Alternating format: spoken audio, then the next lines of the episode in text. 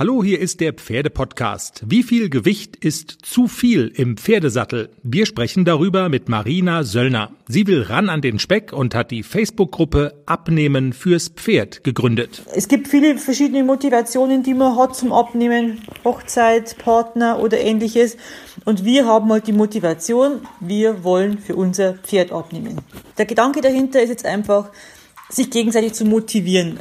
Es gibt viele Abnehmgruppen, die einen beschäftigen sich nur mit Low Carb. Da wenn du einmal was postest, dass du ein Brötchen isst, bist du gesteinigt, so ungefähr. Und ich wollte halt das nicht. Es muss jeder seinen eigenen Weg finden, wie er abnehmen möchte.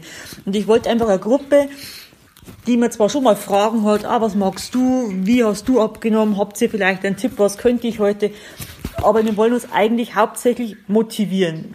Diese Motivation, die Neujahrsmotivation, hält meistens Januar, meistens Februar, das kennen die meisten Leute, da geht man nur brav ins Fitnessstudio oder da nimmt man nur brav ab.